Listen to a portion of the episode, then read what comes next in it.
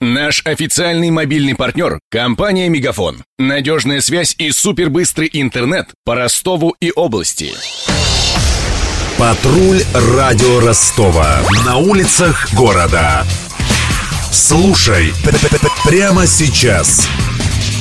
Танк Т-34, найденный на дне Дона минувшей осенью, поднимут до конца года. Об этом радио Ростова сообщил глава поискового объединения «Миус Фронт» Андрей Кудряков. Пока машину обследуют водолазы. Они должны посчитать, сколько осталось боеприпасов. Танк поднимут с помощью полиспастов, устройств из блоков и цепей. Мария Погребняк выяснила детали, а также узнала, какими еще находками запомнился донским поисковикам уходящий полевой сезон. Танк Т-34 обнаружили в черте города, но точного места поисковики не называют. За 70 лет под водой 20-тонную машину не затянуло ни илом, ни песком. Специалисты полагают, что 34-ка была изготовлена на Сталинградском тракторном заводе. О том свидетельствует форма башни. Танк затонул, вероятнее всего, во время февральских боев за Ростов в 43 году, когда передвигался по понтонному мосту. Это не последняя подводная находка. Фрагменты танков до сих пор можно отыскать в верховьях Дона, считает профессор кафедры отечественной истории ЮФУ Владимир Труд. В основном у нас бои серьезные были находили танки тоже. Это Верхний Дон, это тяжелейшие бои, когда немцы рвались в Сталинграду, лето-осень 42 года. И наши героические контратаковали, сдерживали, там бои были серьезные. Потери были значительные, конечно. Меньше были потери, как это ни странно звучит, при наступлении, когда освобождали Ростовскую область зимой 43-го уже. Зачастую переправы были не оборудованы, там не окрепший лед, и могли танки проваливаться и так далее. В последнее время поисковикам раз пять попадались танки, но сильно поврежденные. Впервые боевая машина была найдена почти целой. В планах после подъема с дна реки и реставрации передать в будущий музей Великой Отечественной войны на Самбекских высотах под Таганрогом.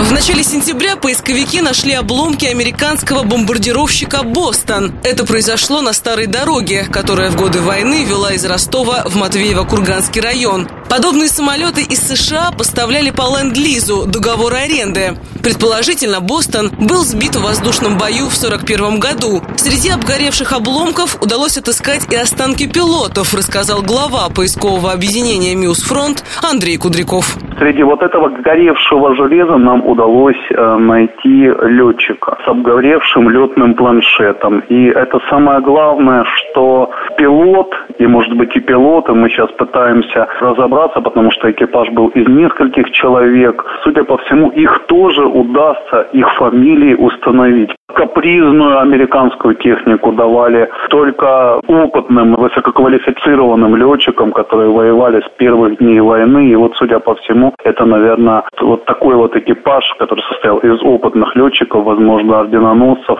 В Куйбышевском районе поисковики нашли еще один боевой самолет, легендарный Ил-2. В советское время его называли летающим танком. Машина вмещала 400 килограммов боевого груза, включая авиабомбы и пулеметы. Летом 43-го самолет атаковал немецкий аэродром и был уничтожен огнем зениток. Пилот погиб. Поисковики извлекли из обломков довольно крупные части обшивки и боевые орудия. Летом близ горы Черный Ворон, что в 90 километрах западнее Ростова, нашли семерых бойцов инженерной бригады из резерва главнокомандующего.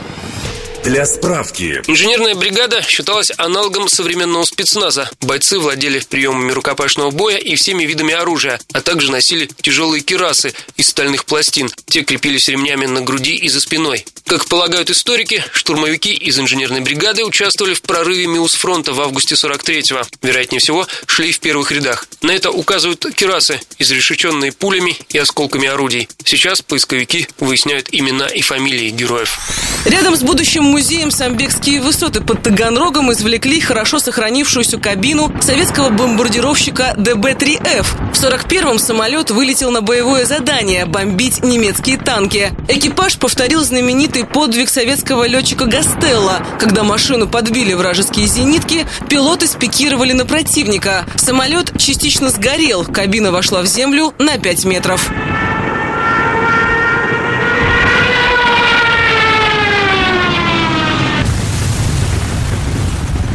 Полях между Ростовом и Таганрогом удалось отыскать еще один пикирующий бомбардировщик П-2. Он также взорвался во время атаки, но уцелели кабины пилотов, лопасти винта и двигатель. Экипаж, летчик-штурман и стрелок-радист погибли вместе с самолетом. Их имена пока не установлены.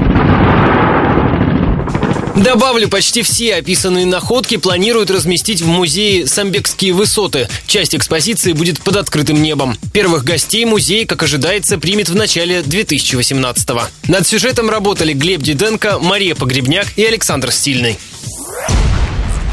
Патруль радио Ростова. На улицах города. Прямо сейчас. Телефон горячей линии 220 0220. Наш официальный мобильный партнер – компания «Мегафон». Надежная связь и супербыстрый интернет по Ростову и области. Его создавали не для того, чтобы он красовался в витрине. Не для того, чтобы вяло грузить страницы по Wi-Fi в кафе. Не для того, чтобы взвешивать все за и против перед отправкой СМС. Дай волю своему смартфону, подключи ему идеальный тариф и затем...